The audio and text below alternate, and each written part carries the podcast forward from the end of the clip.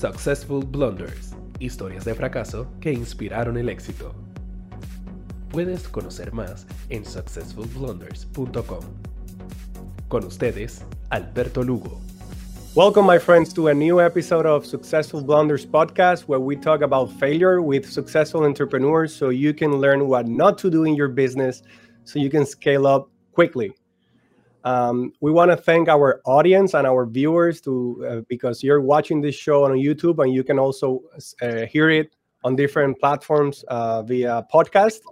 Remember, if you're watching this on YouTube, click the like button and subscribe and hit the bell so you can receive different announcements. And in this episode, we're going to welcome the one, the only Mr. Bob Davila. Welcome. Good morning. Good morning, Alberto. Bob is a former chairman of the board of Grupo Guayacan, and he's been doing a lot of things over his uh, life as an entrepreneur. So we're very uh, honored that you are in the podcast, and we want to start by asking you who is Bob Davila for our audience, and what do you do? Well, first of all, thank you. I'm I'm uh, I'm delighted to be and honored to, to be invited to to be part of this podcast. Um, and I, am a New Yorker. I'm, a, I'm what you call a Nuyorican. Um, born and raised in, in New York. Uh, went to college in New York, uh, NYU, uh, and uh, ultimately started off in banking uh, quite a few years ago, probably longer than some of your audience before they were born. Uh, and and got into traditional banking, found that very boring, and then got into the more entrepreneurial banking, um, which basically back in the 80s uh, would have been the leverage buyout business, where we we, we had um, you know more entrepreneurial type of uh, investors uh, buying uh, the divisions of companies and outright companies that were being managed you know, poorly uh, or managed in ways that were not terribly entrepreneurial. So that's where I learned to do uh, mergers and acquisitions and private equity investments. Um, and then ultimately wound up doing that in the US, in Latin America, and in Puerto Rico uh, as well as uh, uh, for a few years in Brazil. Uh, eventually, um, I decided that um, rather than being the financier uh, and investor, I wanted to see if uh, I could actually be an operating entrepreneur. and so back in 1998, I left. Um, I left. I used to work for Chase. I left Chase.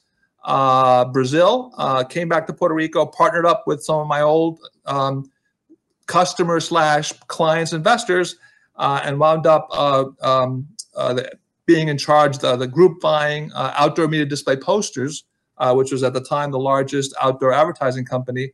Um, mm-hmm. built, built that over four years, sold it to Viacom, um, and awesome. then and then wound up being called by the board of Guayacan to see if I could help them uh, develop their strategy a bit more. And that's uh, what I've been doing ever since. That's where we met, actually. And uh, so you so you come from the other side. You were actually investing in these failing businesses, and then you decided to pursue it on your own. Right. Exactly. I was. Uh, yeah. I said I, I got to prove to myself that I I can actually be an uh, an operator, not just not just a finance guy. And, and that's uh, great. And that's great for for this podcast. So I, I would love to go in uh, real quick and start the conversation around a blunder or a failure that you had in any of those past uh, experiences. Sure. So go ahead. Well, I have I have two two fun ones. Um, uh, one at the same time I got involved with the outdoor advertising business.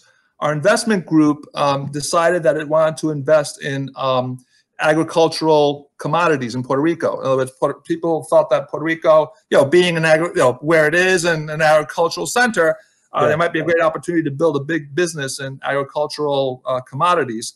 And so there was a business out there that we um, that we saw that we identified that was very successful. I won't get into the details because there's a lot of controversy around this one. Don't worry, don't worry about it. Uh, uh, but um, we uh, we wound up uh, because of the history of the company, we wound up investing uh, in this company, um, and within two years, it was an absolute utter failure. Uh, it went broke. we lost all our money. the bank took a big hit uh, and it was an absolute it was an absolute disaster. Um, uh, and so uh, we'll talk about the lessons learned in a second. Um, the, the, the, second disaster was also uh, at, at, around the same time. Um, this would have been in 98. And for those of you old enough to remember, uh, that was the, the dot com boom era. Um, Correct. Yeah. And so everybody was going to become a dot com entrepreneur. And we had a couple of millionaire. You, right, right, right. and so and so we had a couple of um, uh, Puerto Rican entrepreneurs come to our little investment group and say that they wanted to uh, create uh, the La- uh, Latino music portal. Um, you know, the, the, the portal that was going to you know have Latin music be sold and and, and understood everywhere in the world.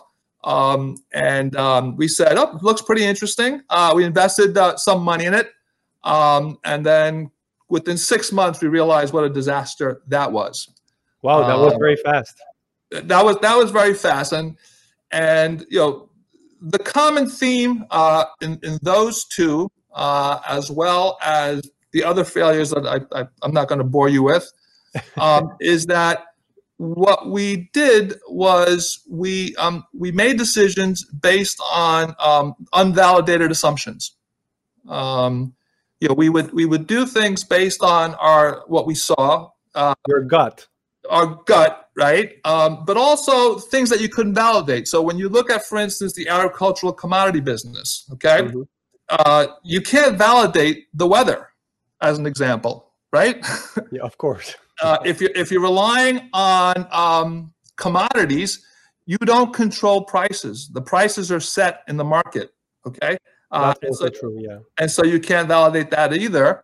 Um, uh, and um, and you can't, and especially if you want to export, uh, especially to Europe, um, you can't validate currency gyrations. And so, without the ability to, to validate any of those things, we made a significant investment in there, and everything turned out, you know, absolutely wrong. So, you know, certainly our lesson there, and certainly my lesson there, uh, was uh, I am never going to make another investment in a business unless I can validate um, the key components of the business model uh, in some form or other. That doesn't take the risk out of it, uh, but at least you have data uh, and facts to support uh, the decision making that you that, that you make. But let me ask you something um, without going into details. What about the team? Because most of the time, what I heard, or, or when I see a television show such as The Profit, which is very similar to what you were doing before and when you did that, he's always talking about the team and the and spe- specific characteristics of the of the people running the business, not just these assumptions. What what what did, you do that had anything to do with the with the problem or just these unvalidated uh, areas that that you didn't saw coming or you couldn't validate Well, it, it- no, uh, very much the team because the the the the, non-validation started with the teams themselves. In other words, you know, Oh. they, they they come up they come up with their business model. They come up in those days business plans. Mhm. Um, and it, when you look at them, uh, you, you you can read a 30, 40 page business plan. Uh, but then if you really get into the, the detail of what's behind there, you realize that people are making decisions based on lots and lots of assumptions that they have not themselves validated. And it, you know, their history tell you know their, their their history and their brains tell them, well, look, this has worked in the past, so of course it's going to work work in the future. Um, and so, and then we comp as investors, we compound the error by then not forcing the validation at our stage of the game. And so they didn't validate it, we didn't validate it, and therefore the the disaster occurs. And so they're, they're, they're good people. They're Yeah, yeah. very very smart people, but but the business model was not validated but it just it just wasn't validated and and you know and I, I think a lot a lot of people don't realize this but you know and i and one you know once these things happen you know i, I tend to be uh, perhaps more academically oriented than the average entrepreneur yeah so, so I started doing a lot of research. I started doing a lot of reading, um, and and I- and I discovered that you know the failure rate, uh, whether you're talking about startups, whether you're talking about uh, existing businesses, whether you're talking about, about um, uh, product development, yeah, the startup the, the failure rate is like 60, 70, 80 percent, and and then the question is, you know, with all these smart people, why do we fail so often? Um, and and so the one of the biggest answers is you know the way our the way our brains work we are destined to failure unless we do something differently. Oh, uh, uh, you, you, got that from the research. So, so this is uh, pretty common. Uh, it's very common, right? Eighty percent, eighty percent of all startups fail after five years. Uh, yeah. Seventy to eighty percent of all new product development dollars uh, goes down the drain. As an and example, I think, I, I think when I went to Guayacan and you, I think you shared that in the first forty minutes of my first class at Guayacan Venture Accelerator and I was kind of scared because our business was uh, not growing at that time, but we were been in business for at least five years. So I said, like, maybe we're almost failing right. because of the statistics, right? Well, yeah. I mean, what, what, what, when I tell that to people, a lot of people, wait a second, you know, wait a second, you know, I'm in business, so I haven't failed, and so they don't believe me. And what I go back and tell them is you know you're where you are today because you've basically been lucky okay? You've you've been the 20% that didn't fail but it wasn't because you made validated decisions. It's because you got lucky that you were right based on that based on the circumstances that you had no control no knowledge over so, yeah I always so, say that you you have to make some some good decisions in an ocean of bad decisions or right horrendous decisions just right. to be successful. I think Bill Gates have said that in the past. You just have to be there at the right time and make the right call so you could move forward. Yeah, absolutely. Uh, no, absolutely. And the same thing, and the same thing occurred with the um, with the Latino um, uh, with the Latino uh, portal thing. Um, you know, it's it's I, I liken it to net to Netflix. So when Netflix, people don't know this, but when Netflix first started, it was an absolute disaster um, because you know they wanted to become um, the the entertainment, the movie entertainment portal, uh, and what they discovered very quickly was that um, it takes a lot of money to to code, uh, to to get customer acquisition, you know, all those things. It costs a ton of money, and at the time, the business model of served ads just didn't pay the bill. Um, and so they really had to change their entire business model. And the same thing, I mean, we didn't know this about Netflix at the time. If we did, we wouldn't have made the investment, right? Yeah. Um, and the same exact issues, you know, uh, came up with our, our Latin portal thing, which is, wait a second, this is way too expensive to try to develop and, and make some money and survive. So you, you would just have to keep on putting tons and tons of money in the process. yeah, I can imagine the burn rate because you said they fail at six months after the investment. So I can imagine the burn rate monthly uh, that you decided not to keep pursuing it. That's, that's that's exactly right. Yeah, we we were we were smart in the sense of we we used traditional venture capital uh, invest uh, investment approach, which is give them enough money to prove the next point. You know, to prove the next you know, the, the proof of concept, and it became pretty quickly uh, obvious to us that after six months, you know, this wasn't really going to come anywhere near what uh, what the assumptions were behind it.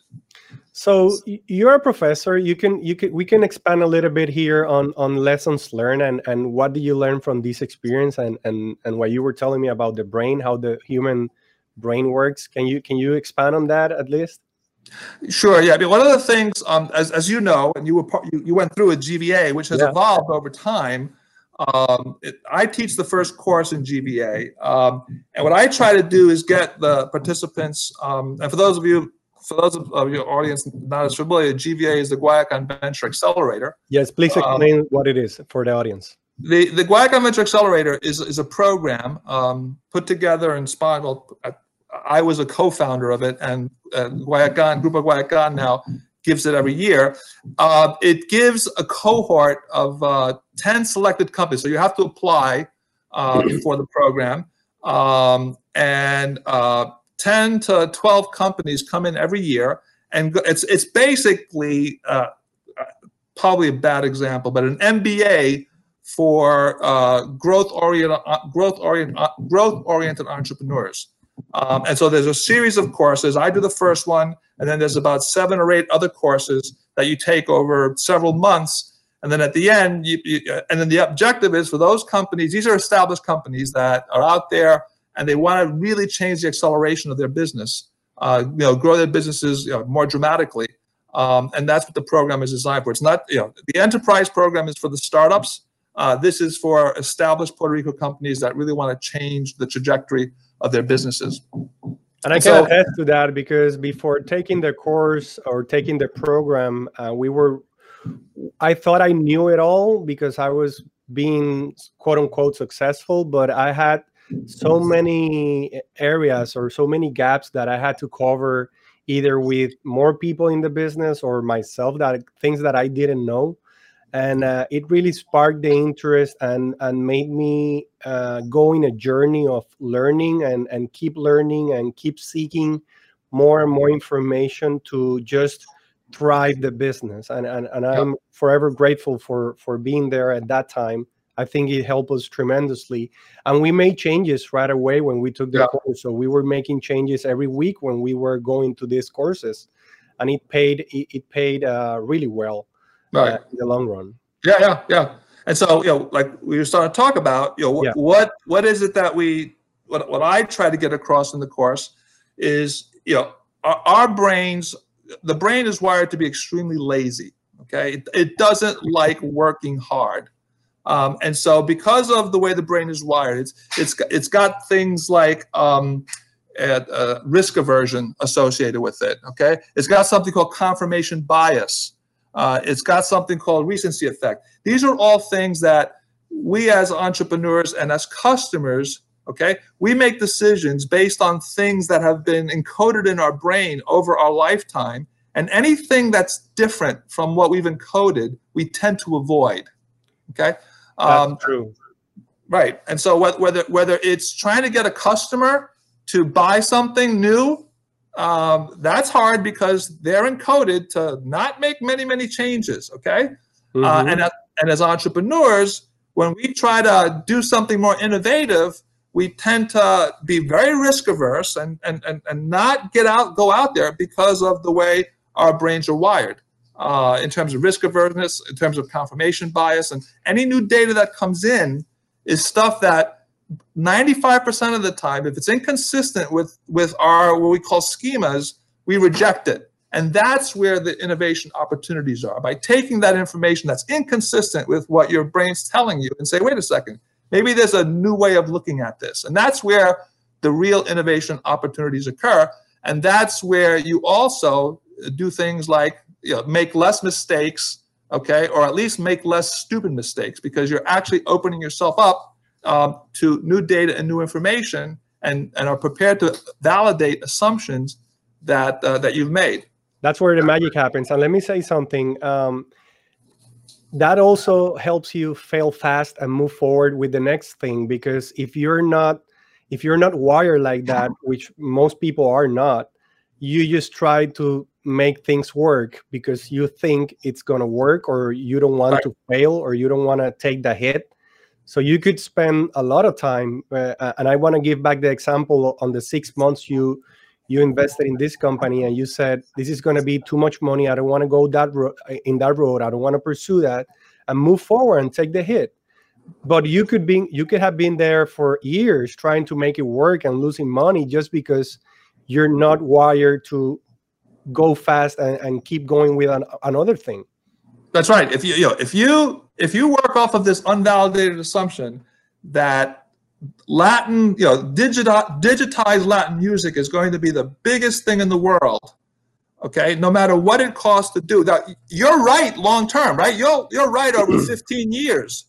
But the problem is, is the business model you have at the time doesn't provide enough cash flow to support that growth. And so the question becomes is, where does that cash come from? Um, and it wasn't going to come from us.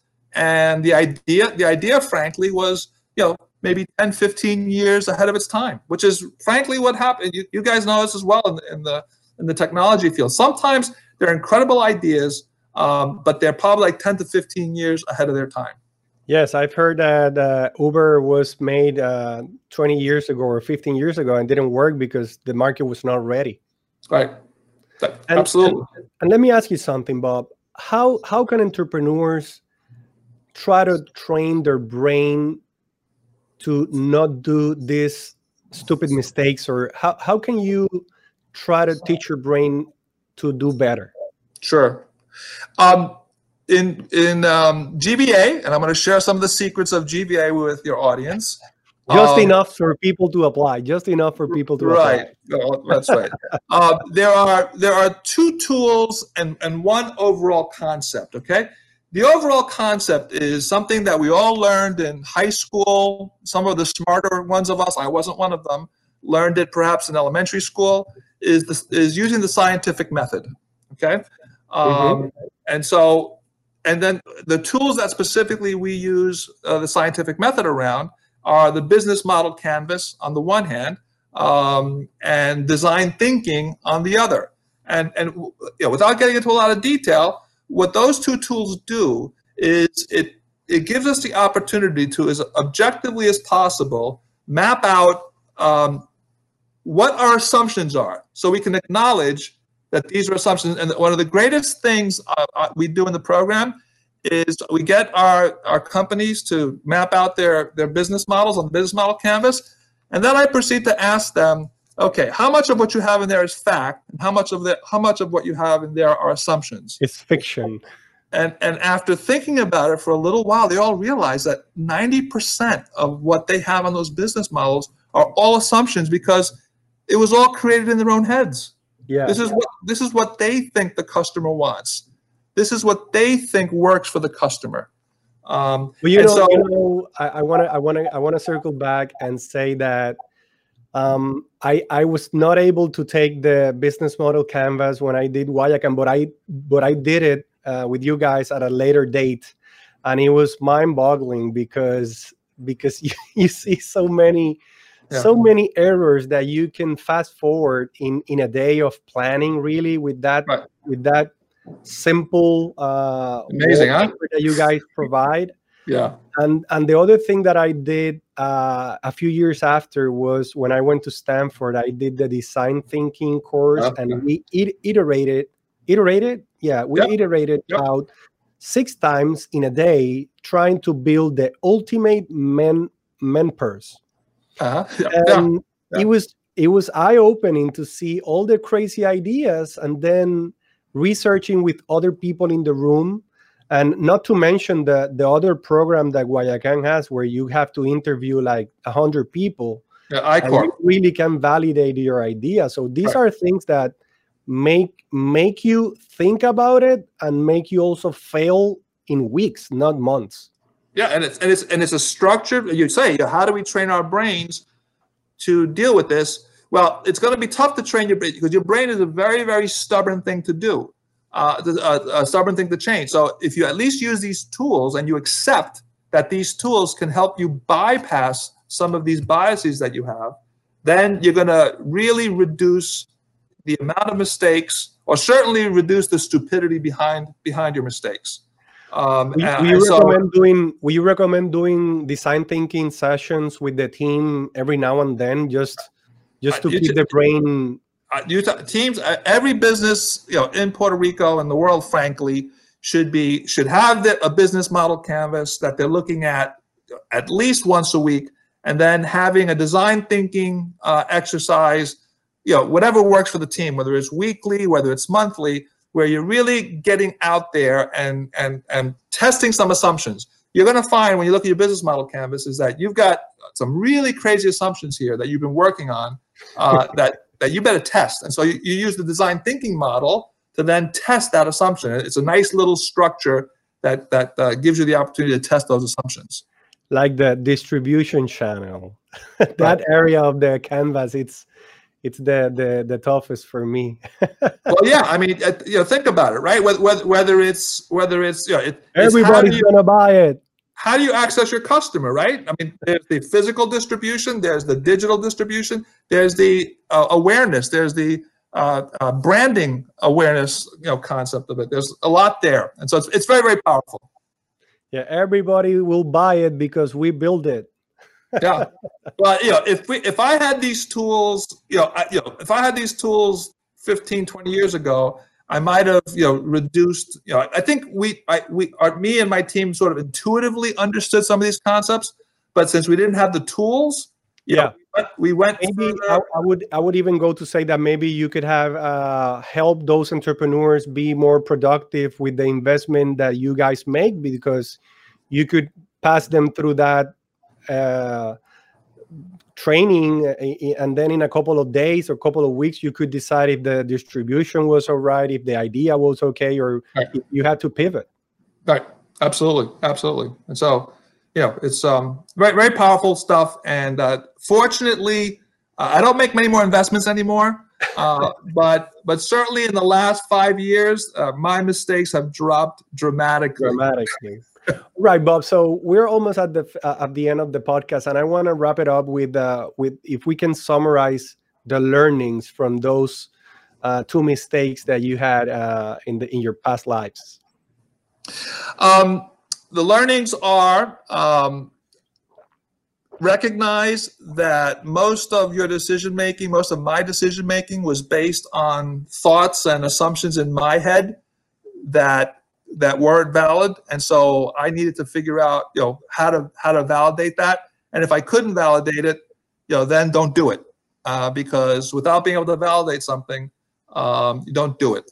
Um, recognize that everybody else around you your team suffers from the same issues um, of working off of assumptions. So as a leader um, as a leader one of the things i try to do if, and if i ran a business today uh, you know, the, the first thing I would do is get the entire team uh, around the business model canvas and around design thinking and, and have them understand and accept that, you know, these are ways that we're going to make much, much better decisions, you know, going forward. Uh, because if we take this approach, we're going to take a lot of the, the unvalidated assumptions, you know, out of the equation. Um, and then the other thing is with those tools, you can really let people go. If, the, if they're practicing those tools and using those tools, as a leader, you can step back and say, yeah. go ahead, go do your thing, make your mistakes, uh, because I know that if you use these tools, those mistakes are going to be faster and cheaper, uh, and we're going to learn so much more you know, by doing it faster and cheaper and acknowledge that mistakes are part, if you're going to be an innovator, mistakes are part of the game, failures are part of the game, but let's do it faster and cheaper. I love the feedback and I love the the lessons learned because they hold true to everything that we've done in the past. And every time we use the those two approaches, which we don't we don't do it every time, but uh, we have done it in the past, it's so much easier to make decisions. So I'm I'm grateful that you're sharing that. And for the people watching this show or at least listening to it, we're going to put the links to these two resources so you can at least learn a little bit about it and uh, and then learn a little bit more about Grupo Guayacan. So if you're in Puerto Rico or maybe now with the corona that we're doing a lot of remote stuff, maybe you can apply and, and leverage what Bob is telling us here in the podcast so you can scale faster. Great. Great. Thank you, Bob, for being in the podcast and for the information provided. Really helpful. Um, I want to uh, remind you guys to follow us on social networks and remember that this podcast it's uh, you can read the transcription of this podcast in successfulblunders.com. Thank you, Bob, for being here. Thanks, thanks, Alberto. It was a pleasure. Successful Blunders, historias de fracaso que inspiraron el éxito.